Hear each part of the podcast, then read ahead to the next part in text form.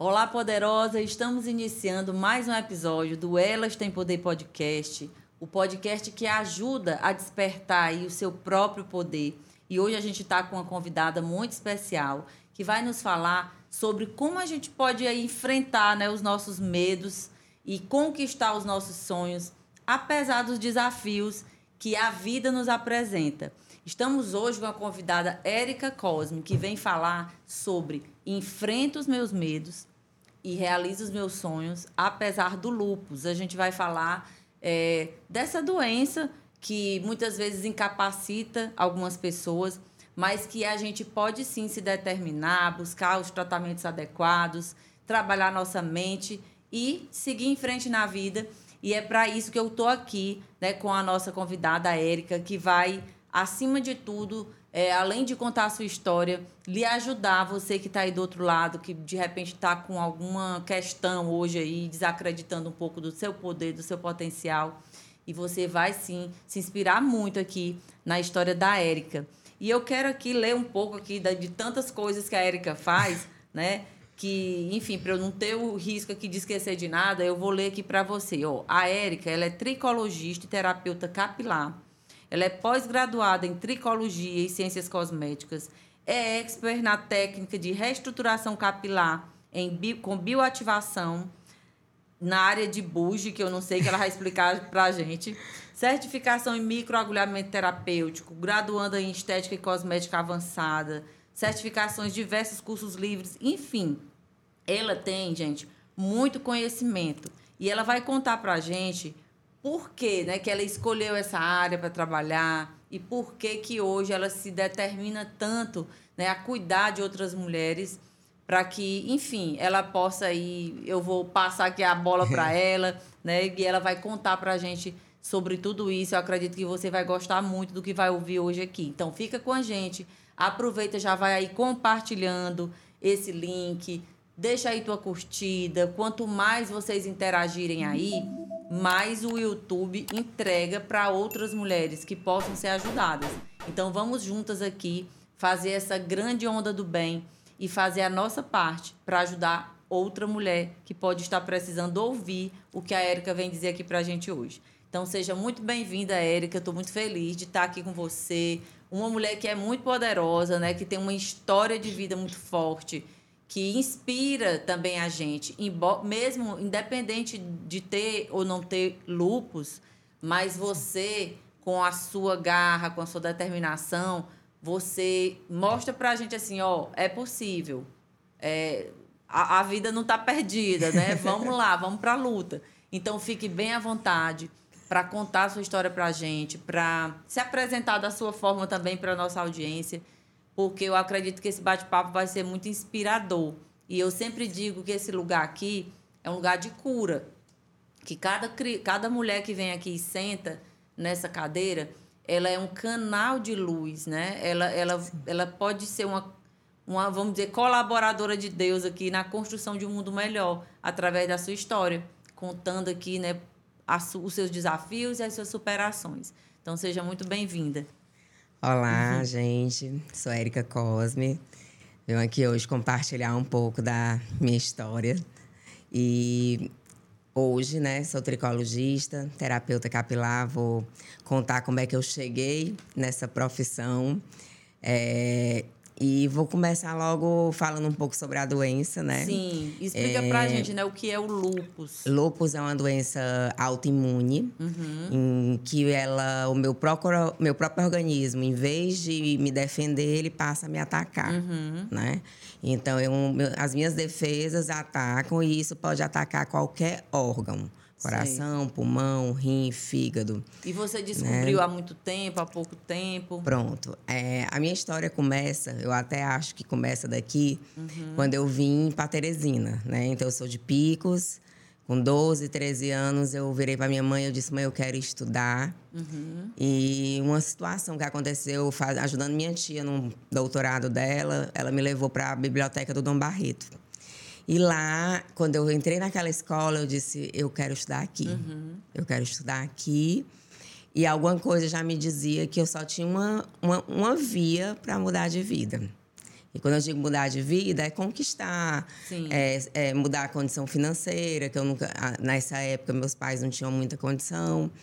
E então eu, eu pensei, eu só tenho essa alternativa, não tem outra. Uhum. Eu tenho que estudar e é através do estudo que eu vou conquistar tudo na minha vida. E aí eu entrei naquela escola, fiquei deslumbrada. Eu quero estudar aqui, eu quero estudar aqui. E minha mãe, eu não posso. Eu digo, mas eu vou. E aí eu sei que eu insisti, eu insisti e consegui e vim. Isso eu já estava já entrando no primeiro ano do ensino médio. Cheguei em Dom Barreto, não, não tem condição de você vir do interior e entrar no primeiro ano do ensino médio. Nessa época era o Marcílio. E aí a pessoa falando, ele olhou assim para mim, você quer? Eu disse, eu quero. Ela, porra, ela vai entrar. Aí a própria direção lá da escola disse, o Marcílio, ela vai entrar. Ela quer entrar? Ela vai entrar. Então foi o meu primeiro desafio. Uhum. Vim de Picos, primeiro ano do ensino médio e não reprovar. É e foi bem difícil. Foi bem difícil, mas foi o meu primeiro desafio e eu acho que foi a minha porta de entrada, é onde eu aprendi não só a estudar, mas também muita coisa da vida naquela escola. Uhum. Até o que eu tenho hoje de liderança, de lidar com pessoas, foi lá. Então tinha aquela história, ah, vai ajudar no Barreto, vai ficar doido? Vou não, uhum. não vai, né? E aí é, foi aí no segundo ano, terceiro, foi onde eu tive o maior meu pico de estresse e onde eu descobri a doença. Hum. Né? Comecei com dores articulares, logo o ano do vestibular. E aí eu comecei a descobrir a doença. Os primeiros sintomas era febre, aí começou perda de cabelo. É, mas era um lupus ainda não muito, vamos dizer assim, agressivo, uhum. porque não afetou nenhum órgão nessa época. Então eu descobri a doença, estabilizou, passei no vestibular, que a minha primeira graduação, a minha primeira formação é direito, uhum. né? Então passei para direito e fui cursar. E, e, essa, e, e, o diagnóstico é o quê? Através de exame de sangue ou, ou... O lúpus, você não tem um exame para dizer você tem lúpus. Na uhum. verdade, eu passei por uma jornada de quase dois anos para ser diagnosticada com lúpus. Entendi. Porque o médico ele vai pelos sintomas clínicos e alguns exames de outras doenças uhum. para poder chegar no diagnóstico. Entendi. Por exemplo, até as medicações que eu uso hoje, a quimioterapia que eu faço é a mesma para câncer, para uhum. transplantado. Por que transplantado? Porque são medicações que não rejeitam, para ver se dribla o meu organismo por os meus, meus anticorpos eles param de me atacar. Entendi. Então foi assim que eu descobri, mas não é tão simples você aí que tem algum diagnóstico de doença autoimune ou está nessa, nessa, nessa trilhando esse, esse caminho, tem que ter um pouquinho de paciência, porque não, é, não, não se chega a um diagnóstico do dia para a noite.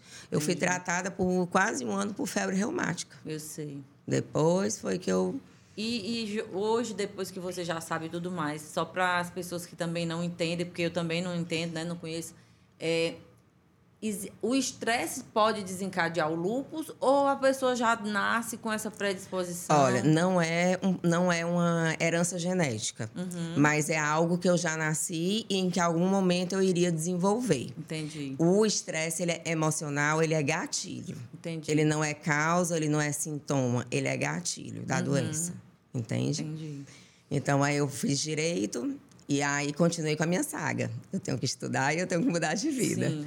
E aí eu comecei logo estudando para concurso, porque eu achei que era a via mais rápida uhum. para eu alcançar o que eu queria. Sim. O, o esforço dos meus pais naquilo que eles achavam que não seria nem possível. É, me lembro claramente muitas situações que a minha mãe fazia o meu supermercado, mas não fazia o dela. Ela Você vinha... é filha única? Não, eu tenho um irmão. Que Morava depois... lá? Ele ficou dois anos, só veio depois que eu já estava dois Sim. anos aqui. E eu me lembro muitas vezes que eu perguntava, mamãe, tu fez o teu? Não, já fiz, mas não tinha feito. Uhum. E assim, eu, assim, assim que eu me formei em Direito, é, eu formei, o, são dez períodos, cinco anos. E eu só fui até o início do nono, porque eu já fui aprovada num cargo que eu ainda exerço hoje, eu sou oficial de Justiça Federal. Uhum. Então, eu tive que abreviar o curso para poder assumir, porque eu tinha que apresentar o diploma. Uhum. E aí, eu me lembro, assim, que a mamãe né? Ficou feliz. É, a Ave Maria, ela, ela disse, eu não sabia que tu ia chegar tão longe. É, que bom, né? Que é uma alegria, ao mesmo tempo uma realização E aí, sua, né? E De- eu disse, mãe, aqui é só o começo. E essa época, então, você já tinha sido diagnosticado? Tinha, já tinha. Já convivia com a doença? Tinha, mas nesse período, é como eu disse, ainda era, não era tão agressivo. Sim. Era só esses sintomas de febre? E a, e a médica, mas eu já comecei nessa época, com 18, 19 anos, já a usar medicação contínua. Certo. Só que eram medicações mais tranquilas, vamos dizer assim. Tá. Porque o lúpus, ele tem graduações. Sim. Que você pode nunca ficar com um diagnóstico agressivo, ou pode até começar com ele agressivo. É muito louco Eu o sei. lúpus, é muito louco. Então, eu comecei com ele brando. Uhum. Brando, porque não afetava nenhum órgão vital.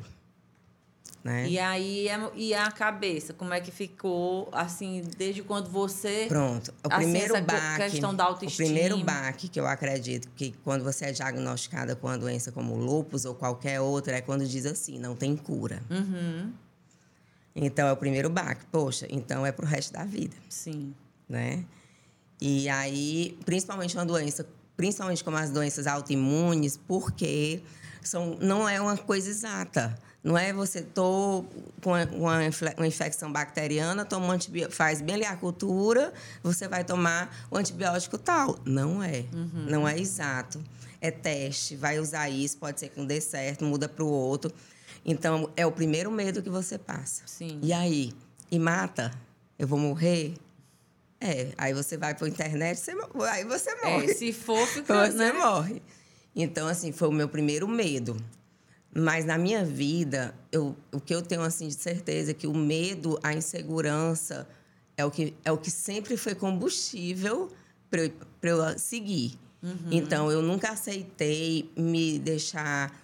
é, vamos dizer. Aba- abater, É, né? não só abater, mas me inviabilizar de Sim. Uhum. fazer algo por isso. Eu tinha na minha cabeça que eu iria superar e eu jamais ia usar a doença para ah, eu não posso fazer isso, eu não posso fazer aquilo. Eu não iria me limitar. Uhum. Claro que eu tenho situações, por exemplo, eu não posso pegar sol.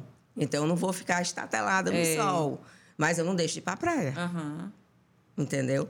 E eu vejo, tem um grupo de lupus até que participa pessoas nacionais que as pessoas se entregam. É, a mente, né? Assim, se eu, entregam. Eu, sou doente, eu tenho um lupus. Ontem mesmo nesse grupo falaram assim: ah, a gente tem direito a isso, a não trabalhar. Eu, minha gente, o que é isso? Se você não trabalhar, se você não, não ocupar sua mente, você É vai morrer. pior, exatamente. É o que eu- a gente, eu, a gente sabe que todo mundo tem seus desafios e um desafio desse não é pequeno. É mesmo. Mas é como a Érica tá falando aqui, gente. Vamos tirar aqui a primeira lição, né?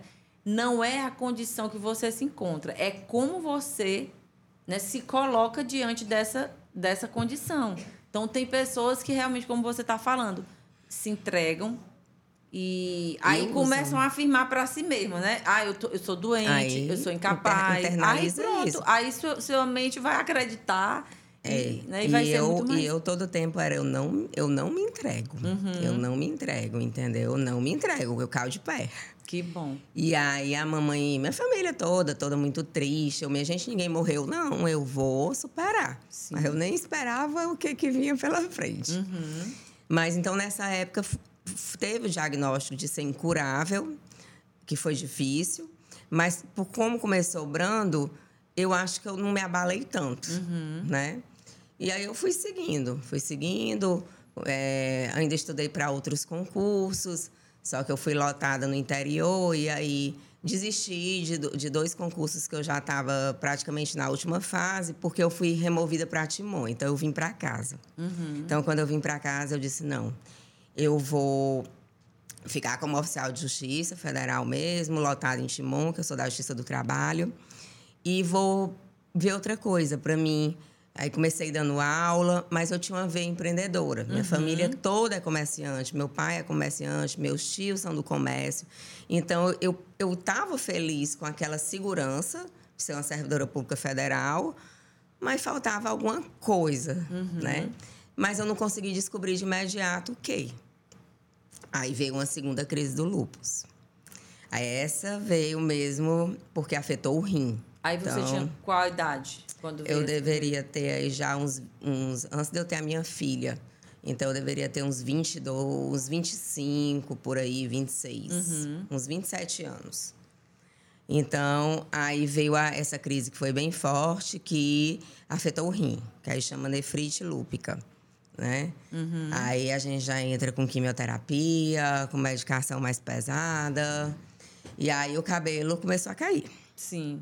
Né? Começou a cair. E cai tanto pela doença, pelo lúpus, como também pelas medicações. Tem hora que a gente não sabe o porquê. Uhum. E isso começou a mexer muito comigo, né?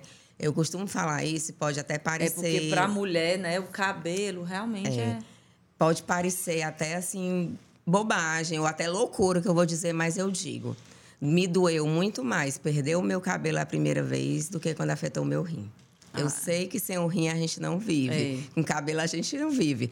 Mas, me, mas me doeu mais. Sim, por conta da, me doeu da nossa muito, vaidade, né? De muito, mulher mesmo. Muito, entendo. Então eu comecei a entender, comecei a perceber o que era, o que uma mulher sente quando pega uma escova de cabelo e está cheia de cabelo e começa a ver as falhas, começa a ver a rarefação.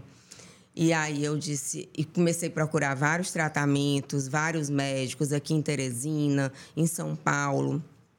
E numa das minhas idas a São Paulo foi que eu vi o, o tratamento da, com a tricologia Sim. e a terapia capilar, né? E aí fui vendo que tinha a tricologia médica, mas tinha a tricologia não médica, que era esse, essa, essa questão voltada para a terapia. E comecei a fazer em mim mesma. Porque Logo depois dessa primeira crise, dessa segunda crise, eu ainda descobri uma outra patologia, porque a, as doenças autoimunes nunca vêm sozinhas, hum. que é a alopecia areata.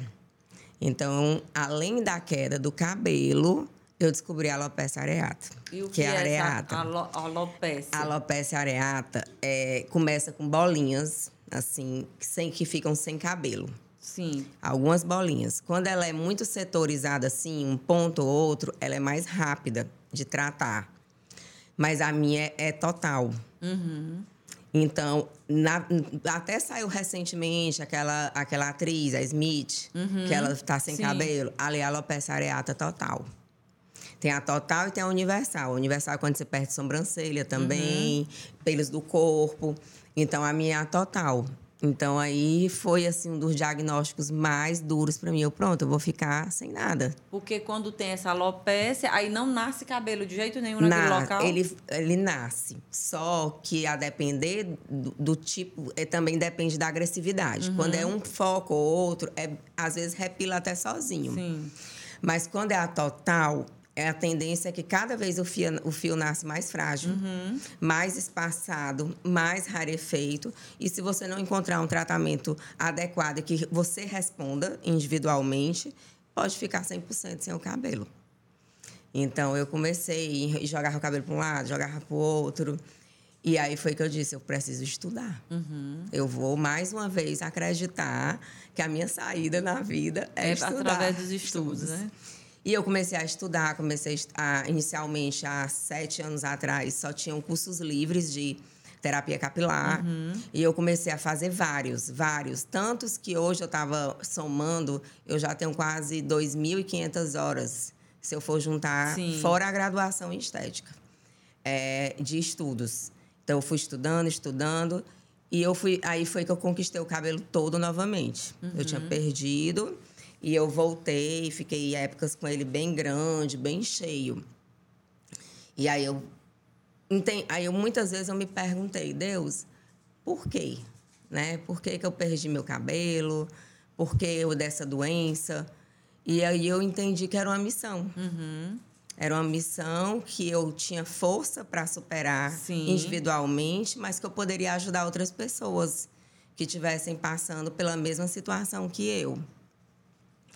Então aí eu peguei e pensei, eu tô achando curso livre muito pouco para eu começar a trabalhar com isso. Sim.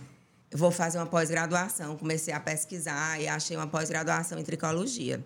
Aproveitando a minha graduação inicial em direito, eu já consegui entrar na pós-graduação. Legal. Que foram 18 meses.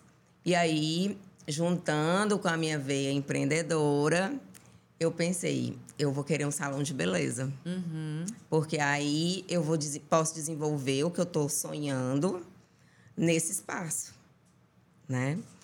E aí, assim, a terapia capilar, até hoje, é até bom reforçar isso, é, eu torço muito que regulamente a profissão. Sim. Porque quando uma coisa vira é mais divulgada, Sim. torna uma publicidade maior, as pessoas querem fazer, mas não querem estudar. Verdade. Então, o que a gente vê hoje é curso, gente, de um dia, dizendo que a pessoa vai se formar terapeuta capilar.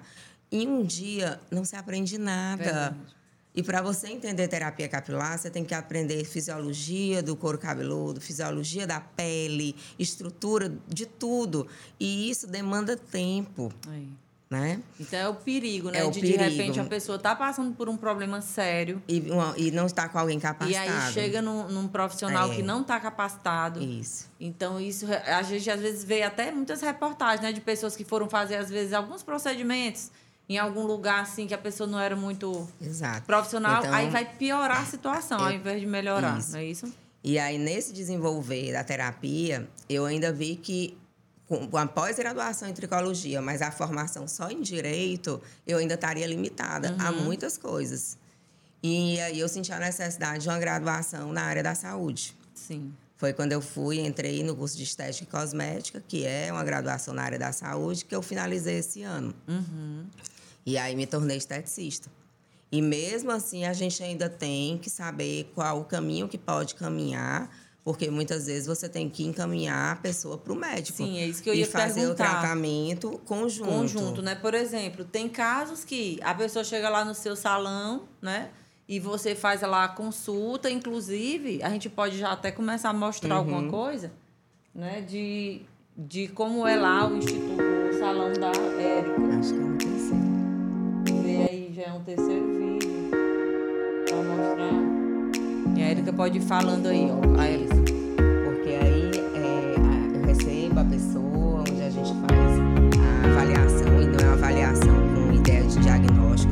Diagnóstico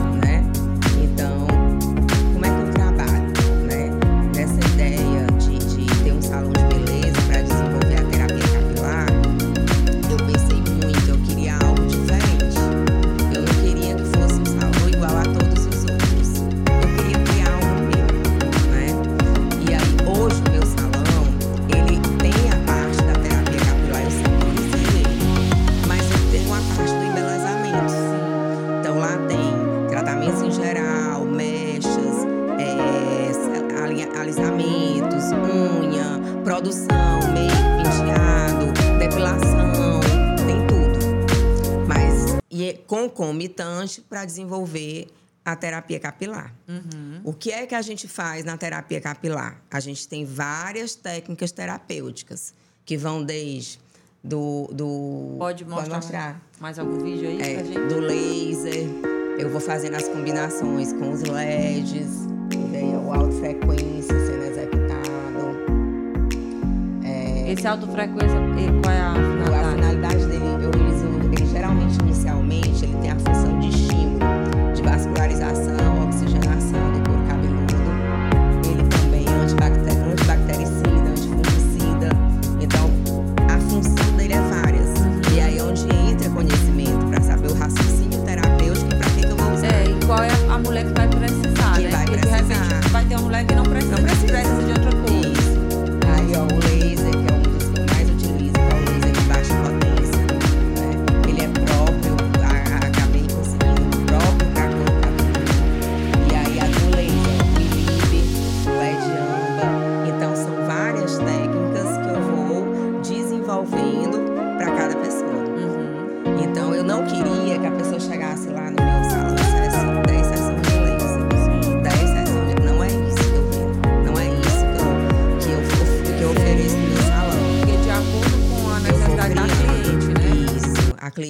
Precisa e eu vou fazer, por exemplo, se eu faço um protocolo de 10 sessões. Uhum. Se você me perguntar qual é a quarta, eu não sei. Eu, eu sei. sei a primeira, vou avaliando, vou vendo a resposta aos estímulos. E aí é que eu vou criando essas combinações, que é o que deu muito certo. E aí eu criei um nome, que é o meu protocolo assertivo. Então, é um protocolo que eu atuo de forma híbrida, que foi outra coisa que eu queria, que é agir no couro cabeludo e na fibra, na haste. Sim. Ao mesmo tempo.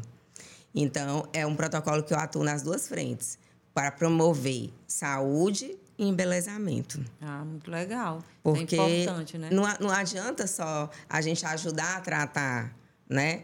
A pessoa quer se ver no espelho e dizer, é isso aqui que eu quero ver. Sim, e se sentir bem, bem né? com a imagem. Bem, isso.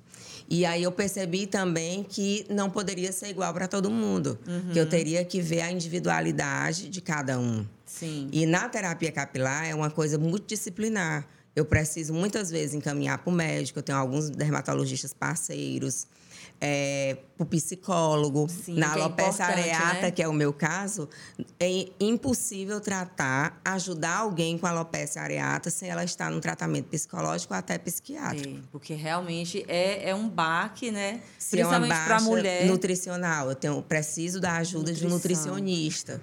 Então, é, é, é, bonito de se ver a terapia é. pela multidisciplinariedade que ela é. Isso. Então, eu, pronto, criei algo meu. Porque por onde eu andava por aí, não era como eu criei. Sim, é importante né? nessa visão mais integrativa Isso. de todas as áreas que possam ajudar essa mulher a, sair a daquela situação, situação, a melhorar, ou a pelo menos ficar bem ali, vamos dizer, emocionalmente, enquanto o processo está acontecendo, isso. não é isso?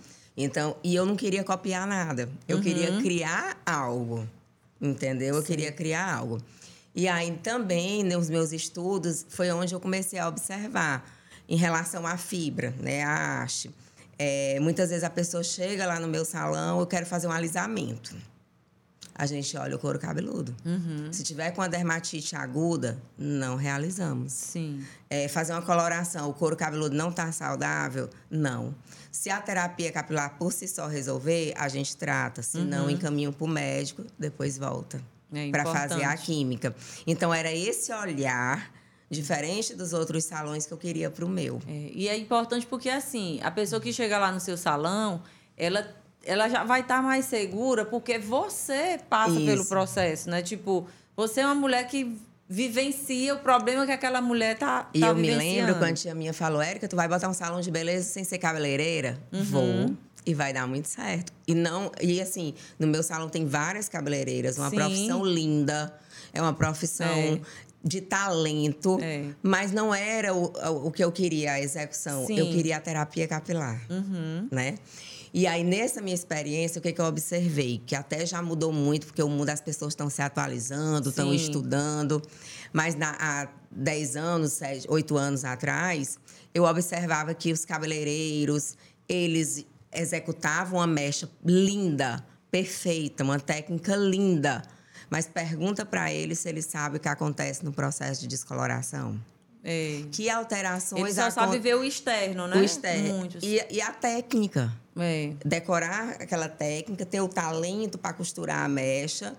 É, mas às vezes só decora as combinações da cor. Uhum. Se precisar até criar, porque faltou uma coloração, não faz. Sim. Não todos, mas eu observei Sim. isso e e reitero que observo que muitas cabeleireiras hoje estão estudando, se atualizando para sair uhum. dessa fase, né? Sim. Mas eu observei isso mais para puxar para mim, né? E aí eu observei, olha, vou estudar que, que acontece ali no processo de descoloração, no processo de alisamento, numa pigmentação de uma coloração? Que, que alterações na estrutura, na fisiologia do fio, né, da haste? O que, que acontece quando toca no couro cabeludo daquele produto? Uhum. O que, que acontece ali? Porque eu aprendendo isso, eu posso fazer a reposição do pós-química com a cosmética de uma forma mais assertiva. Sim. Então, você não chega no meu salão para fazer um tratamento aleatório. Uhum. É uma coisa específica. Tem mais segurança. E, segurança. Né? E o, vamos supor, o processo de descoloração é igual para todo mundo? Não. Uhum. No meu cabelo pode ter alterações que não acontecem no teu. Ei. Porque vai depender do histórico capilar, quantas químicas você tem no cabelo, uhum. né? Você tem mexe alisamento, Ou tem cliente que tem mecha, alisamento e retoque de branco. É. Então, as alterações na estrutura dessa fibra é totalmente diferente de quem só tem uma. Verdade. Então, a forma de tratar, de repor o que foi perdido durante aquele processo químico é diferente. E aí foi que eu fui desenvolvendo o, o outro protocolo, que é o regenerativo, que assim eu denominei, para re, recuperação dos fios pós-mechas, pós-tratamento, químicas, pós-químicas. Porque também não adianta só querer fazer, a, por exemplo, uma mecha e depois não cuidar, né? O ideal é antes e depois. E aí vai eu o cabelo sempre até falo no meu né? Instagram, vai é. adoecendo. E uma hora é. acontece o corte químico. Entendeu? E aí, no, meu, no começo, a maioria das pessoas que me procuravam já estava com a bagaceira feita. Eu sei. Hoje, não. Já me, muita gente me procura para prevenir, para tratar antes, que é o que eu queria. E através da educação no meu Instagram, eu fui educando até o meu público Sim. que me procura. Né? Importante. Né? E as mulheres que têm lupus, você tem muitas clientes que têm lupus tenho, ou que têm muitas. a alopécia, né? Que Areata, muitas.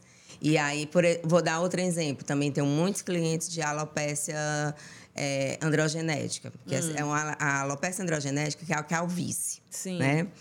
Que é... tem mais em homem do que em mulher, não é isso? Ou, ou não? Não, tem nos dois. É? Mulher, e assim, a diferença é que no homem, ela é bem setorizada. Você vê logo aqui, no vértice, né, nas uhum. entradas. Na mulher, quando ela tem, é mais difuso, porque tem interferências hormonais. Uhum. Então, ela vai perdendo a abertura das riscas no cabelo uhum. de forma lenta e gradual, porque a alopécia, ela não é você pegar e ver o cabelo cair. É um processo de miniaturização e afinamento que é progressivo e gradual. Então, o cabelo vai ficando mais fino, a cada ciclo capilar ele vem mais fino, mais frágil, aí vai perdendo e vai abrindo as riscas. Aí você recebe uma pessoa que tem um diagnóstico de alopecia, faz o tratamento ali com o médico, por exemplo, quer associar a terapia, ótimo, mas ela quer fazer uma química. Ei. Precisa ser explicado para ela que ela já tem um afinamento por um fator genético, uhum. hereditário. Então, se ela ainda vai realizar mais uma química, precisa de um protocolo específico, porque são dois fatores de afinamento.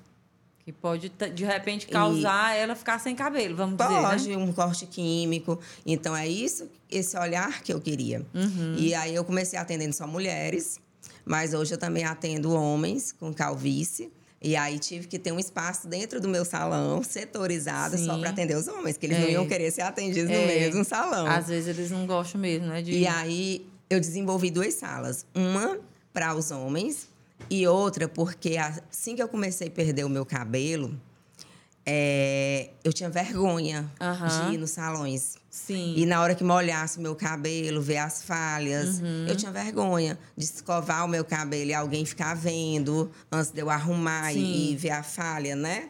Então eu queria um lugar que, a, que quem tem essa dificuldade, quem tem vergonha de andar no salão porque está com pouco cabelo, com alguma disfunção, ou até com um problema na fibra, uhum. e tem vergonha que ela fosse acolhida. Sim. É muito importante, acolhida, né? né? E, aí... E isso só vai, só vai pensar nisso uma pessoa que já passou por é. isso. Né? Na grande Porque é, é incrível Quem a gente não, mesmo, é, né? Não, Tudo. Perdeu, Às vezes você anda que, por aí e é não presta atenção em nada. Aí quando você tá com algum problema, por exemplo, uma pessoa cadeirante. Se eu não sou cadeirante, por mais que não hoje tenha muitas campanhas, tenha muitas coisas, às vezes a gente anda tão no automático que a gente não observa. Aí, de repente, quebrou o pé, sei lá, aconteceu alguma coisa. Aí vai precisar de cadeira de roda, aí você vai começar a observar. Eita, ali não tem acessibilidade. Ali não tem não sei o quê. Do mesmo jeito, eu acredito que seja nesse aí, tipo de problema, né? Pensei nisso, né?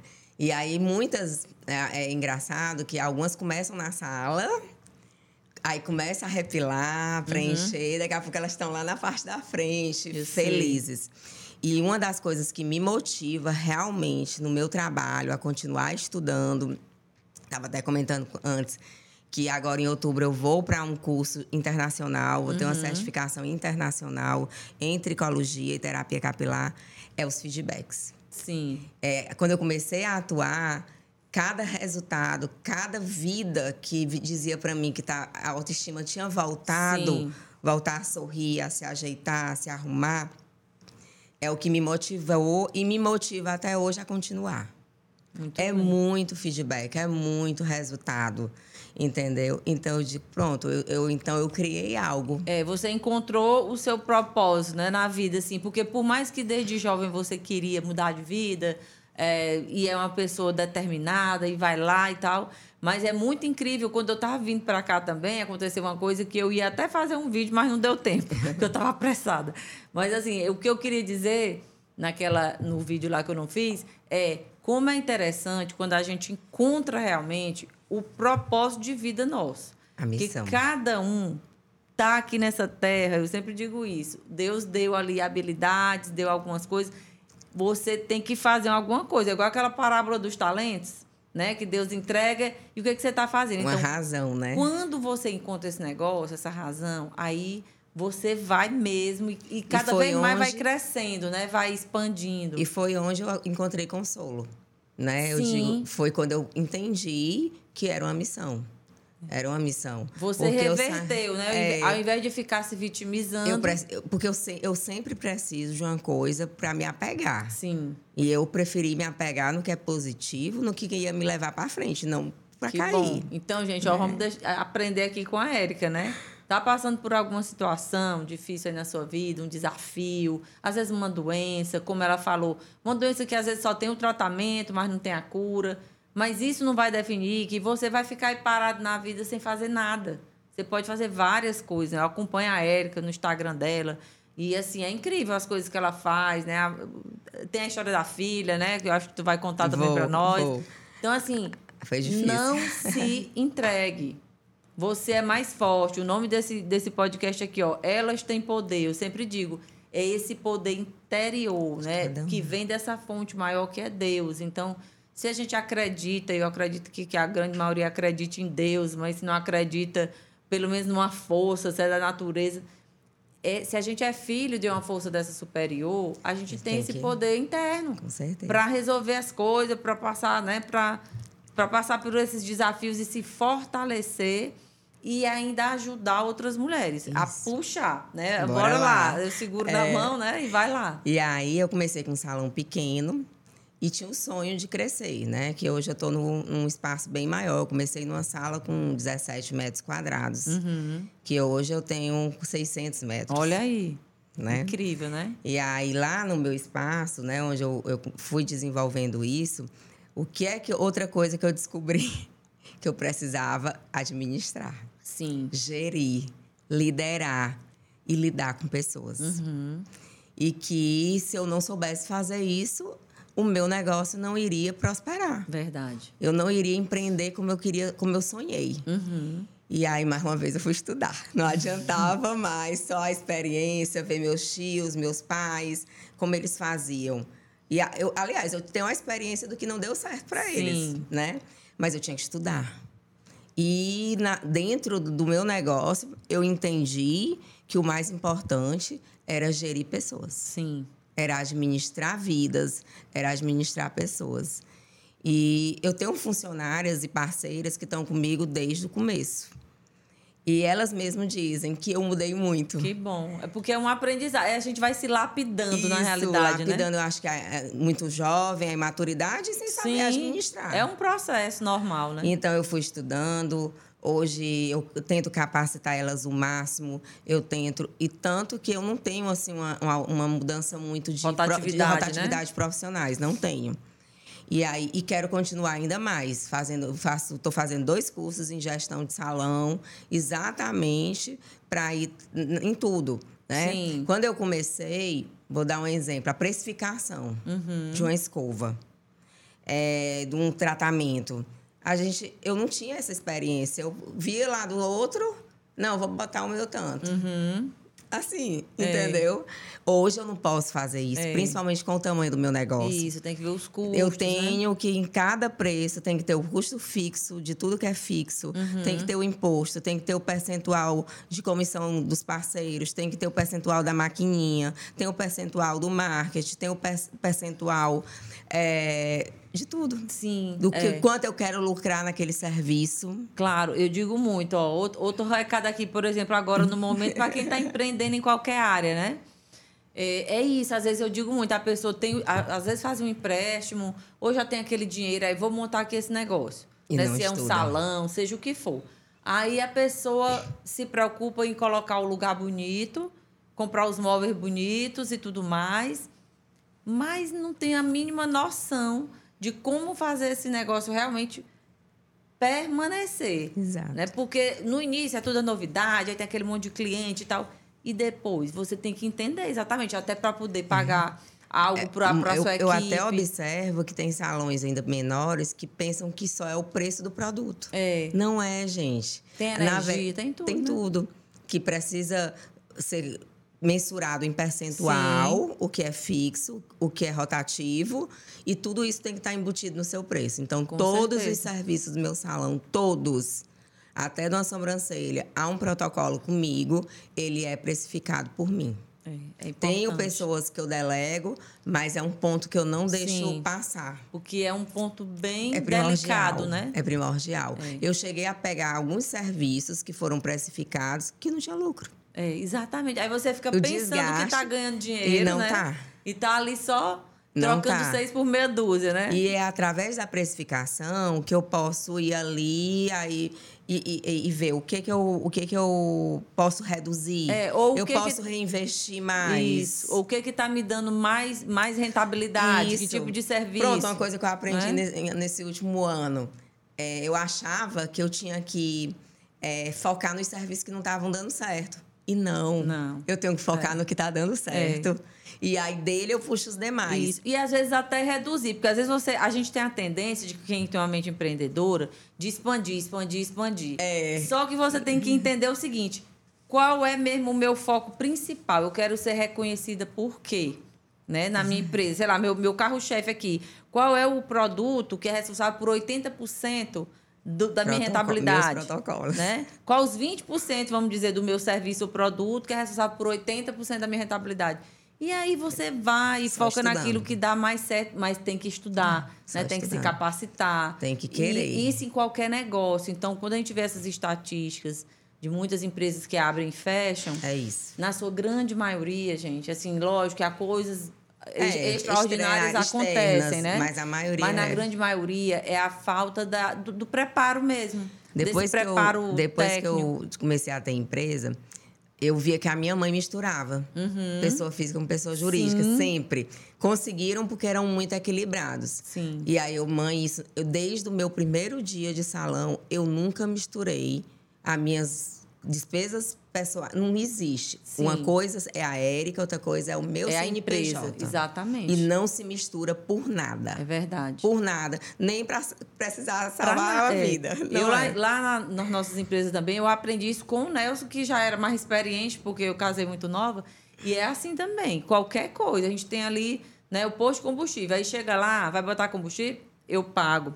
Vai, vai lá na, na Eu loja de pago conveniência. meus serviços. é, vai na loja de co- conveniência lanchar um negócio, pago. Pois eu pago. Nota fiscal, se eu fizer uma controle, escova, né? Uhum. se eu fizer a minha maquiagem de hoje, ela entra, eu pago. Isso. Eu pago. E aí, minha mãe vai no meu salão, ela paga. Minha filha vai no salão, ela paga. É. Vai voltar para mim, Vai. mas vai ficar de uma forma Registrado, né? registrada, organizada. Eu não vou ter que pagar a comissão. Exatamente. É Eu importante. não, não usei é. produto. Isso. Então, tem que sair. E tem que ser registrado que saiu. Olha, a, a- a, a dica aí da Érica, o ensinamento, na realidade, né? Então, você, por exemplo, que tem um salão de beleza hoje aí e está nos assistindo. É importantíssimo, Tem muitos né? cursos rápidos de precificação. É, né? Tem muitos. Até no YouTube, entendeu? E se alguém quiser perguntar, eu posso Isso. indicar. A gente vai deixar o arroba da Érica aqui também. Mas, Érica, conta mais pra gente, assim, é, é, o que, dentro de tudo isso, é a mulher empreendedora e tal, né? E voltando, e aí é uma mulher que empreende, a- e apesar dos desafios que tem aí com relação à É. saúde, a parte emocional, né? Como isso, é, como você tem trabalhado, já fez terapia, faz terapia sempre, Preciso. é, né? Atividade física se faz ou não, como é a questão da alimentação, porque é importante, porque pode ter uma mulher aqui que tem a mesma questão, sim, né? Sim. Então, é, é, eu acho que vocês já devem ter percebido que eu ocupo me Muito, ocupo é. para não ficar pensando Isso, e não me entregar, entendeu?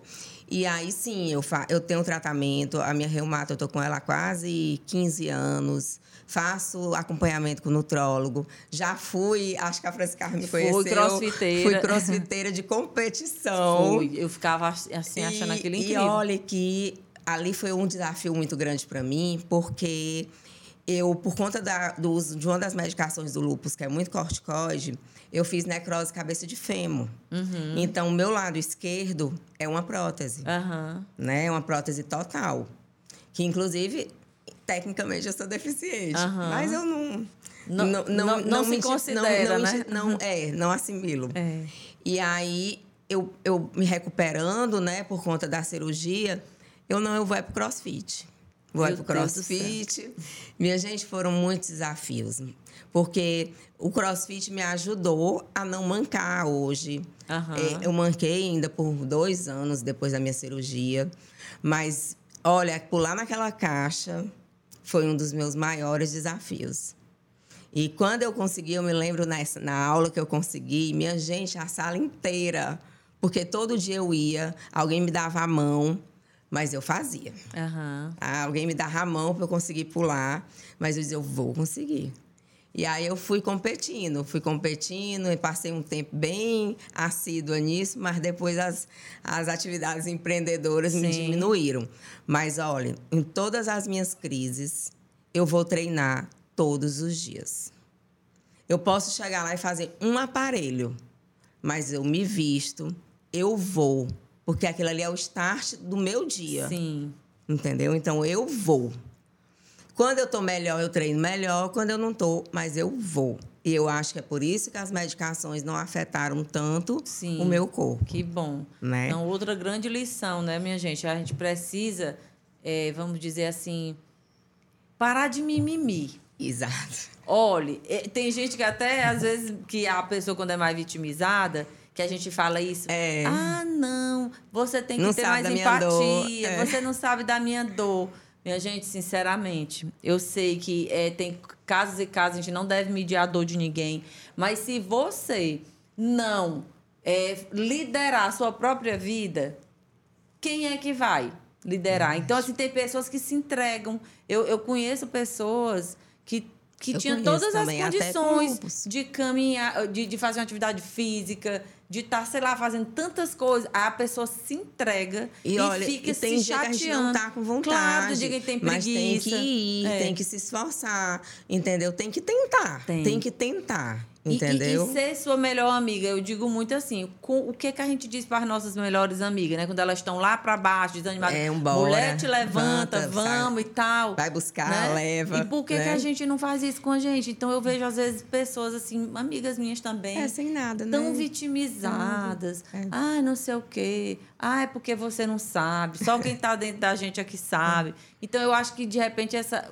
Deus, é- a a vida, na realidade, se você olhar a natureza, né? Como é a natureza? De manhãzinha, os passarinhos acordam, e cada um vai voar, vai buscar seu alimento. Despertar, né? né? Tem aquele... O, o João de Barro que faz ali a casinha dele, né? Tem É. tan- tantas coisas na E a- natureza e- que e nos aí, ensinam. É, França, teve um momento muito difícil porque é, já sendo conhecida como a Érica, a terapeuta capilar, eu iniciei uma crise muito a terceira e a mais difícil de todas, que é uma que eu ainda estou saindo. Hum. Que eu até brinco que é, passei pela tempestade, tá chuviscando, mas o sol Uhum. Vai vai, já abrir, parar, vai né? já abrir. E aí foi logo depois da pandemia, eu iniciei um processo novamente de crise. Aham. E o meu primeiro sintoma é o cabelo. Porque cabelo, gente, queda de cabelo, por isso que precisa também do auxílio médico. Ele não é uma causa. Ele é um sintoma, igual a febre. Uhum. Eu Quando sei. você tá com febre, tem alguma coisa com você. Uhum. Pois seu cabelo tá caindo, tem alguma coisa que você precisa investigar, Entendi. né? E aí começou com o cabelo. E aí começou os padrões, como eu disse, não existe um exame para lúpus, mas os padrões inflamatórios, eles mostram que a doença está entrando em atividade. E eu me lembro bem de um exame que é a ferritina, que ela é dar até 200, eu acho. E a minha não lia mais, acima de 2 mil. E aí a médica, vamos atrás do rim, ver como é que tá o rim. Eu já muito me inchando, começando a inchar. Então o rim já estava dando sinais que também não estava bem. E aí, é, nessa crise, a medicação que eu usei na primeira vez eu não consegui tomar. Vomitava muito. Eu me lembro que às vezes eu vomitava, vestia a roupa da academia e ia. Meu Deus. E aí eu tive que até entrar dessa vez na justiça para conseguir outra medicação que ela disse, ó, temos essa que a gente pode tentar, que é a que eu estou usando agora. Uhum. Né? Então, mais uma luta, né? E aí, é, nessa, nessa crise agora, é, o que que me doeu? E o, meu, e o medo que me surgiu? Gente, eu sou a Érica, a pessoa que ajuda pessoas a recuperar o cabelo, e uhum. eu estou perdendo meu cabelo de novo. Sim. Aí, Será eu... que não vai ter pessoas que vai dizer, ah, se ela não cuida nem do dela, não acerta nem uhum. no dela, vai acertar no meu? Olha, eu passei noites e noites. E aí eu não vou orar e Deus vai me mostrar qual é, qual é a minha missão, se a minha missão é essa mesma. E aí foi que eu não perdi o cabelo todo, uhum. fiz quimioterapia, o cabelo tá aqui ainda. Uhum. E aí foi que eu vi, não, se eu não tivesse os meus procedimentos, a minha terapia, Era pior, é, né? eu estaria zerada. Ei, que bom. Eu estaria zerada. Então eu, aí eu fênix de novo, é renasci tipo, de novo. Ressignificar, né? Ressignifiquei e que pode acontecer de novo. Sim. E que pode e que, acontecer. E que, que você explicando aqui, então as pessoas que vão assistir aqui agora a entrevista vão começar a entender e, e, pelo contrário, vão admirar mais ainda. E, e, e, cria, eu acredito, muito mais credibilidade né, de alguém que está com algum problema capilar, Sim. alguma coisa, de dizer, não, eu vou lá na Érica porque eu tenho certeza que ela estuda muito, porque ela quer resolver o problema dela. dela né? E ela sente a mesma dor que eu estou sentindo. Né? Conhecimento, técnica, amor e empatia. Ei. Estudo ter uma boa técnica, amor pelo que eu faço e empatia porque eu sei Sim. o que é perder o cabelo. Olha, gente, que incrível, né? Entendeu? né? Então, assim, é, é muito importante. Tanto é, são duas coisas positivas aqui que a gente vê. É a questão da resiliência da Érica e que a gente pode pegar para a gente também como um, um, vamos dizer assim, um, um start aí para a gente também desenrolar as coisas na nossa vida, que não se entregar, não né? Se Porque entregar. existe sim as situações desafiadoras, a gente não não está aqui, porque hoje se fala muito em positividade tóxica. Ah, o povo vive no mundo das maravilhas, não sei o quê. Não é isso. Mas, gente, se a gente não ressignificar, será Você que é cai. melhor o quê? A Érica trabalhar, fazer tudo isso que ela faz? Ou ficar lá deitada chorando o dia todinho porque a situação dela, né? Ah, essa doença não tem cura. É. Mas ela está vivendo. E tem muitas pessoas aí que não têm lupus, que não tem nenhuma doença autoimune e que não vive a metade do que ela vive né? Que não produz a metade do que você está produzindo. Mas então, e é aí, isso. cada pessoa que me procura, sabe? Hoje mesmo recebi um feedback. Ela, Érica, eu estou impressionada. Meu cabelo já está bem melhor. Que bom. Entendeu? Então, eu acordo já com diversas mensagens. Isso aí é. Aquilo ali já isso é aí é remédio, né? É, tipo, é, o, é o meu remédio. remédio. É o meu remédio. É o teu remédio. É o meu remédio. E aí, é, lembrando aqui da situação da minha filha, né? Que é a minha que razão. tu até teve uma filha e é, diziam é, que não podia. É, a minha, eu não podia, eu, por conta do lúpus, é, os médicos disseram que eu não ia poder ter filhos, né? Porque a, é, o meu organismo rejeita a criança, né? Sim. E até eu não conseguia nem engravidar. Aí eu fui, fui é, mesmo contra as recomendações médicas, fazer o processo de fertilização, que não era o recomendável não é também, e não né? era o recomendado, porque tem que usar é, hormônios e o hormônio é um gatilho para o lúpus. Mas eu dizia, eu quero, eu quero, eu vou ser mãe. E fui, assinei termos, tudo que. Ah, é para assinar eu assino, mas é para fazer. E aí, e difícil muito difícil. Quem passa por esse processo de fertilização sabe o tanto que é dolorido. É, são expectativas. Quando não dá certo, as tentativas são frustrações. Eu me lembro, meu Deus do céu, acho que eu tentei três vezes. E que eu, você pode dizer, foi pouco. Mas, gente, para mim pareceu assim uma eternidade. É. E aí eu tentei a primeira, a segunda, na terceira eu usei uma medicação que baixava minha imunidade quase a zero. Aí fiz a implantação, foi que deu certo. Aí foi a primeira batalha, né? Que a guerra ainda não estava ganha. Uhum. E aí a, a segunda foi minha filha permanecer viva. Sim. Né? Eu sempre dizia que era ser menina, era menina, foi menina. Eu sonhei que ia ser menina. Me lembro muito que no dia que eu implantei o embrião, eu cheguei duas horas em casa e apaguei. Só acordei, já era tipo meia-noite. E hum. meu marido também. O que foi engraçado, porque eu, tá, eu tinha levado anestesia e né, tinha uhum. dormido para dormir. Ele não. E nós dormimos de duas da tarde até meia-noite. E eu acordei dizendo, Nilton, eu sonhei, eu sonhei. Vieram entregar uma menina, oh. vai vir. Ele, ele te acalma, uhum. te acalma, que não sai. Ele só implantou. Uhum. Ele é sempre, meu marido, muito mais comedido do que Sim. eu, já com medo de eu, de eu gerar uma expectativa e sofrer, né? Calma, calma, não, não, eu tenho certeza. E assim foi. E aí, durante a gravidez, foi uma gravidez de risco, uma gravidez difícil. É, por várias vezes eu fui para o hospital com ameaça de aborto. E a minha filha nasceu já entrando no oitavo mês, 34 semanas, uhum. pesando 1,7 kg. Ah, ah. Todo, ah, esperando entubá-la e ela respirou. Uhum. Não foi preciso entubar, mesmo de 34 semanas, ela respirou, pequenininha, né? E aí eu me lembro que eu disse, o médico disse, olha, você amamenta um mês e volta às suas medicações. Hum. E aí eu disse, não, eu vou amamentar. Aguentei até o quinto mês. No Meu quinto, eu tive uma nefrite lúpica e fui internada. Mas fui satisfeito. Olha aí. Minha filha, já no quinto mês, com o tamanho de uma criança de cinco meses, como se ela não tivesse nascido prematura. Incrível, né? Então, uhum. assim, gente, imagina aí que essa mulher realmente é muito poderosa, né? Porque só, só mesmo muito poder, né? Muita força, muita resiliência. E a gente sabe que, né, vem de lá, de cima, de cima, esse poder todo. Por isso é que eu digo que eu acredito muito nisso que milagres acontecem milagres, todo dia na nossa vida. Minha filha hoje é a minha né? melhor amiga. Que bom. É ela está com quantos anos hoje? 11, 11 anos, mas é a minha melhor amiga. É, e ela sabe de toda essa história, sabe né? de toda essa história. Nessa última crise, ela já teve mais idade para vivenciar. Eu senti ela sofrer muito. Uhum. Inclusive, acho que ela amadureceu até algumas coisas antes da hora por conta disso, Sim. pelo medo de me perder né? Porque essa última crise realmente o risco mesmo foi alto. Mas eu via também né, a esperança. É, eu frequento o Lex, né, um centro Sim. espírita, mas também frequento a igreja.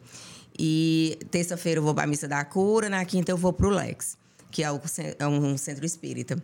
E muitas vezes que eu falto por alguma coisa, a minha filha é quem diz: mãe, a gente tem que ir pro Lex. Olha aí. Mãe, eu quero ir para aquela missa que o povo canta. Sim. Entendeu? Então, assim, eu percebo que ela veio como para me, pra me ajudar. Sim.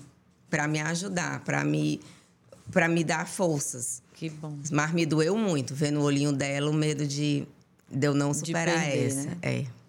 Então, mas me eu conta... já estou ensinando ela. Isso. Que a gente não pode deixar o medo. Isso. Travar, é, é o seu exemplo, na realidade, travar, né? Ela, ela acompanhando tudo isso aí, com certeza que ela está aí eu na não, melhor escola, né? Porque ela está observando. A, a, não travar com o medo e com nada. É incrível. Entendeu? Porque realmente, gente, é, é um, é, um, é um processo que a gente tem com a gente mesmo. Se a gente se entrega esse é. medo vai se agigantando, né? E vai paralisando a gente. Medo a gente é. tem, né? A gente não está aqui dizendo Tenho. que ninguém tem e medo. Muito, né? Que ninguém, às vezes, fica apavorado não. com alguma situação. Fica. Mas o que a gente está falando aqui é sobre essa questão de a gente não se entregar. Assim, ó, passei já um, dois, três dias de cama, uhum. triste, deprimida.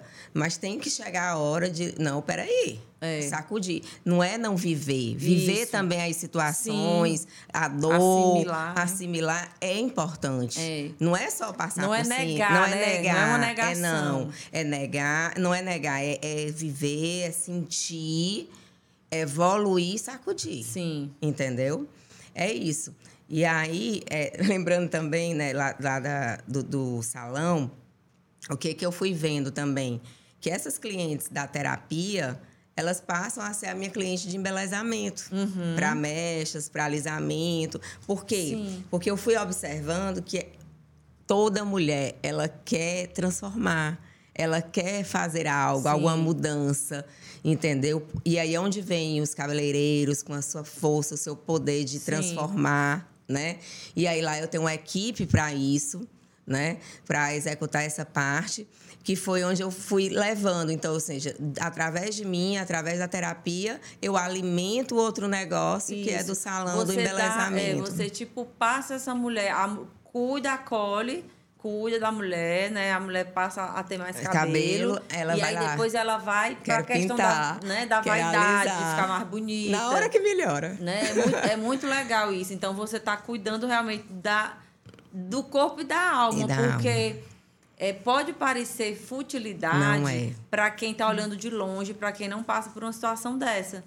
Mas é algo Só assim. Só quem perde o cabelo sabe. Incrível você se olhar, se achar bonita. Outro dia eu até estava comentando com alguém que. Tipo, gente, até muda, gente. É, tipo, você, você fazer uma maquiagem te... e arrumar os cabelos, pronto, você acessa o seu poder. Exatamente. Porque você se sente mais confiante, mais autoconfiante, e né? E aí, Francis, nesse decorrer da terapia, eu fui buscando produtos que dessem mais certo, Sim. que eu acreditasse e que tivesse um percentual de ativos importantes. E passei por várias marcas. Uhum. Até que eu conheci a Selfie, que é uma das que eu trabalho hoje. E aí, nesse ano passado, eu passei a ser também a distribuidora Legal. dessa marca no Piauí. Uhum. Então, eu, uhum. eu, setorizei bem o espaço. E essa marca, o que, que ela traz de ela, interessante? Ela traz produtos direcionados para o couro cabeludo, uhum. que auxiliam nas disfunções capilares, desde alopecia, alopecia areata, dermatite, oleosidade. E são produtos com ativos bem concentrados. E também tem a parte de produtos como fibra, uhum. de nutrição, reconstrução, hidratação. Inclusive, um dos meus que recuperam e, e rapidamente uma mecha que precisa ser estabilizada é da Selfie. Sei. Né? Então eu me apaixonei tanto pelo produto que aí eu é mais um, um trabalho uhum. que eu uhum. desenvolvo, porque sou eu que forneço para todo o estado do Piauí. Legal. E você faz algum tipo de mentoria, curso, ou, ou, pensa em fazer para pessoas que têm, por exemplo, um salão de beleza, ou a pessoa que é dessa área de fazer esses, Sim. a tricologia, mas que ainda não se sente tão segura e tal? Já me chamaram muito, né, para uhum. dar curso e para dar aula. No momento, eu não, não tô, não, ainda não consigo, Sim. por questão de tempo, porque eu só sei fazer algo uhum. se for para me entregar por inteiro, ser boa naquilo. Sim. Ser boa naquilo. Não quero fazer uhum. nada meia boca. Então, por isso que eu nunca aceitei. Palestrar eu já fui Sim. algumas vezes. E, e então eu. De, pode ser que no futuro seja. Mas hoje, atualmente só lá no salão só mesmo. Só lá no salão, por conta de tempo mesmo. De tempo. Aí, e, e além, né, tem o salão, tem a terapia capilar, tem a distribuição, Sim. tem o atendimento de homens, que é, que é diferente. E aí eu ainda aproveitei um espaço que é atrás, e aí meu marido desenvolve um posto de lavagem. Ah, pois pronto. Então, tá ao mesmo lá, tempo é um pool de que vai, vai, lavar o cabelo e quer lavar o carro, é lavado ao mesmo tempo. Legal. Aí tem a parte também, ele já entrou na estética de, de automotiva. Uhum. Então, é, aí por conta de. Sim, são várias coisas para administrar, né? Eu ainda desenvolvo meu trabalho como oficial de justiça, é. cumprindo meus prazos, sem perder nada. Então, nesse momento, eu não tenho como Não tem dar como. Aula. Muita coisa, viu, minha gente, que ela faz, então não tem condição. Mas, assim, quem mora aqui em Teresina, né, e quiser ir lá Sim. no seu salão, conhecer todos os processos, fazer uma consulta com você, deixa aqui o endereço, fala aí pra gente, mas depois a gente deixa na descrição. Certo. E teu arroba, para as pessoas te acompanharem. Pronto, meu Instagram é meu nome, Erika Cosme, uhum. T-H-E. E o salão fica ali na Avenida Vilmari, 2481, que é ali a rua do Casarão, Sim. do Carangas. Quem mora aqui sabe onde fica, é. Fica bem de esquina, né? Isso. Tem um nome bem grande. E aí, tô lá, tô lá. E olha, não precisa só quem tem problemas no couro cabeludo, na Qualquer fibra, procurar pessoa, o Nick, né? não. Nós, nós estamos lá para todas vocês. Maquiagem. Maquiagem, escova, produção. Minha tudo. make foi de lá hoje. É, o sinal tá chiquérrimo aí. Então, nós temos tudo. Me diz uma coisa, Érica, eu sempre pergunto aqui para as mulheres que vêm aqui, as convidadas, né? Que, por conta até do nome, elas têm poder é, qual é o seu superpoder, né? O que que você hoje, se você olhasse assim toda a sua trajetória de vida, né, até agora, até aqui, que superpoder é esse, né? E por que você escolheu esse poder? Determinação. Determinação, vontade, determinação, é de correr atrás, de ir atrás, de não desistir. Uhum. Eu acho que seria determinação e resiliência. Certo. Desde criança você foi assim ou você foi. Desde criança. Desde criança. Desde né? criança. Minha mãe, olha, ela tinha uma loja, como eu disse, era uma lojinha pequena de venda de, de linha, botão. Ela ainda hoje tem essa loja. Uhum. E eu, com 12, 13 anos, eu já ficava no caixa. Pra ela ir almoçar. Já gostava, né? Pra ela ir almoçar, uhum. eu já ficava responsável. Uhum. Então, desde criança, sempre fui líder. Uhum. É, eu morava do lado da igreja. Toda era leitora, comentarista. Se tinha novena de Nossa Senhora dos Remédios, que eu adorava. eu estava todos os dias lá envolvida em alguma coisa. Na escola, é, se tinha uma gincana, eu era da frente. Pronto. Então, então, sempre foi. Então, já é uma característica mesmo muito forte, muito, né? Da sua personalidade. Muito. E é muito interessante isso e a gente mostrar. Eu digo muito que aqui também é uma plataforma de lançamento de mulher para o mundo. Porque é muito legal a gente mostrar é, a força, o poder né, das mulheres é, num mundo onde ainda existe tanta violência contra a mulher, onde ainda existe tantas mulheres que não acreditam no próprio poder, né, que às vezes, é. Por uma criação ou por alguma situação que aconteceu na vida, elas se minimizam, elas acham que não tem tanta né, condição de fazer as coisas. E a Érica está aqui com a história dela, contando, contando para a gente, mostrando para a gente como a gente é capaz de realizar tantas coisas na vida. Porque se ela quisesse, ela poderia se agarrar. Nessas situações para justificar. É, é, já tem um trabalho. Justiça, é, ela tem um trabalho. Até tirar a licença que eu teria direito. Pois é. Não trabalhar é. e ficar tem um emprego público, né? Concursado é. e tudo mais, poderia dizer, não, vou ganhar aqui meu dinheirinho, não posso. Até sair de licença. É. Então, gente, assim, é, cada pessoa é de um jeito, ok, mas o que a gente está querendo mostrar aqui Esse motivo. é que Reage. a gente pode reagir diante dos desafios. Isso é importante, né? Na vida, para tudo. Num relacionamento que não tá legal, né? Em alguma situação de com filho, ou na parte profissional, ou numa parte de saúde tudo a gente pode fazer com que fique um pouco mais leve. Não é que não tenha o problema, mas que fique mais leve. Olha, né? e também importante, durante toda essa minha trajetória das minhas crises, eu sempre tive muitas pessoas. Uhum, sempre eu tive uma rede de apoio, de apoio né? minha família, é, depois meu marido, que também, Ave Maria, é, é meu, é, ele, por exemplo, eu já tive internada que ele poderia não querer dormir, porque uhum. ele iria trabalhar no outro dia e cuidar da Valentina. Sim. Tinha minha mãe também ajudando, mas ele fazia questão de trabalhar o dia todo, mas à noite ele dormia comigo no hospital. Uhum. Então, assim, não deixava. E nem precisava, dava até para eu ficar só às vezes, né? Sim. né? E amigos, nessa minha última crise, eu vi amigas minhas com medo, com medo, uhum. entendeu? É, me lembro bem do, do, do, ano novo mesmo, que eu estava combinada e elas, eu via no olhar delas o medo de eu não conseguir, uhum. entendeu? Então, assim, vibrando a cada resultado, a cada exame. Então, gente, a vida é isso. Eu fico sempre pensando: Deus não está me dando um fardo, Ele está me dando é a possibilidade de viver. Verdade. e viver da melhor forma, porque eu atraio pessoas, eu vejo que, é, que viver é ter pessoas, uhum. é viver com as pessoas, é conviver, é ter aquele vínculo legal, entendeu? Então a vida é isso. É, é, é, é nessas horas que a gente se resgata e vê o sentido da vida. É o que eu, por exemplo, fechei os olhos, é o que eu levo.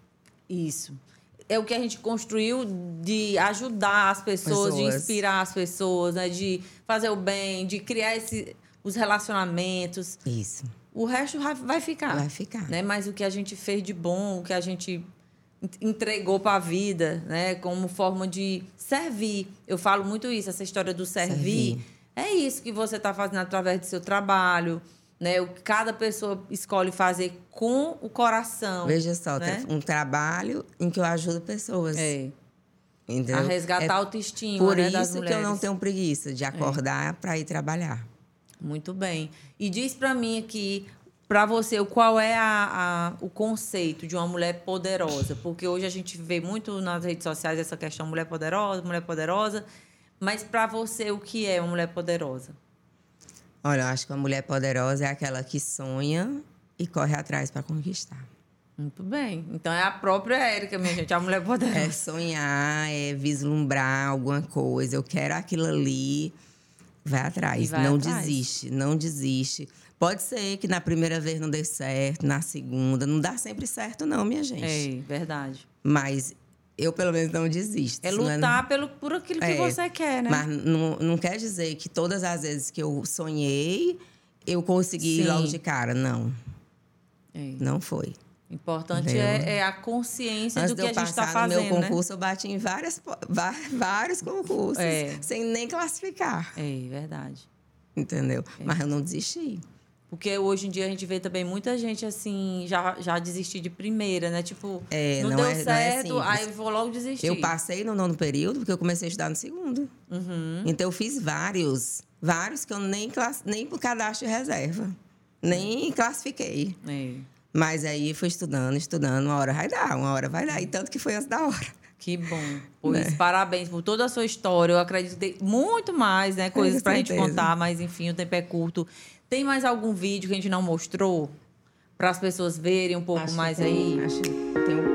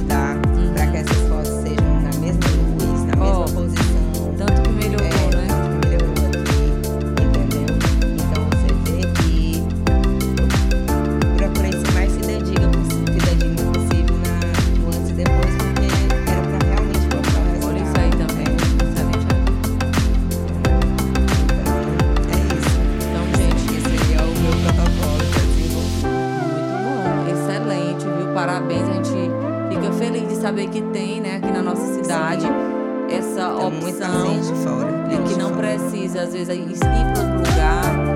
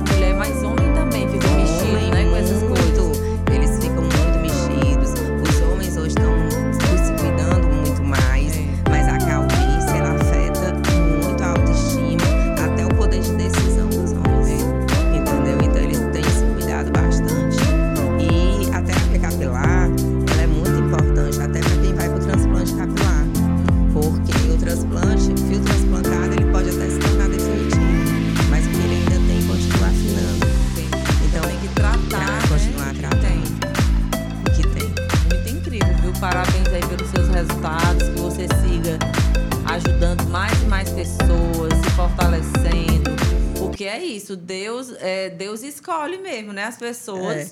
Eu tô dizendo para ele que tá, tá bom, bom, né? Já né? aprendeu, né? Já aprendi, Já aprendeu, já, já tá trabalhando, já tá ajudando. É.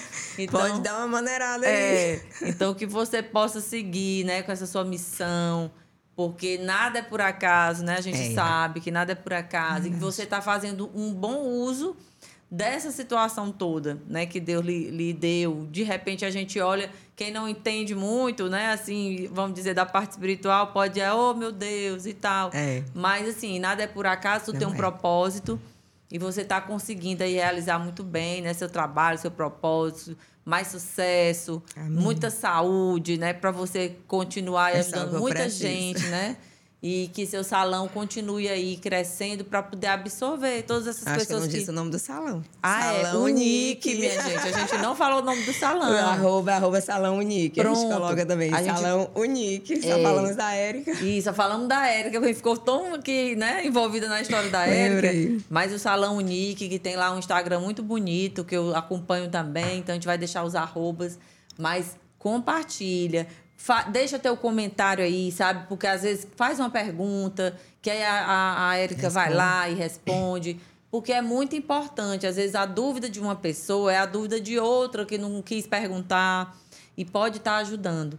Então a gente agradece demais, Érica, a tua participação Obrigada. aqui. Eu acredito que essa tua história vai inspirar muita gente, né? Vai levar muitas pessoas aí a te procurar para você ajudar, né? Que você seja essa essa luz no caminho dessas pessoas. Sim. E eu te convido, você que está aqui, para na próxima quinta-feira estar novamente conosco, com uma outra convidada poderosa aqui, trazendo um tema que pode aí te ajudar a despertar teu próprio poder.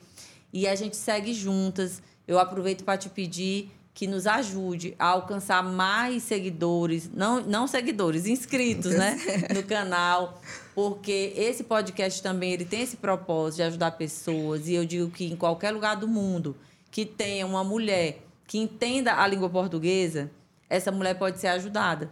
Por exemplo, por uma história hoje aqui da Érica.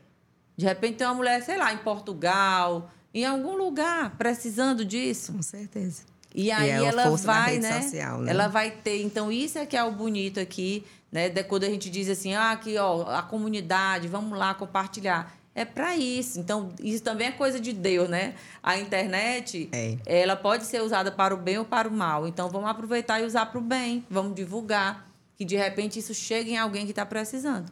Então, eu te aguardo aqui na próxima quinta-feira, às 20 horas, com outra convidada. Um abraço e até lá.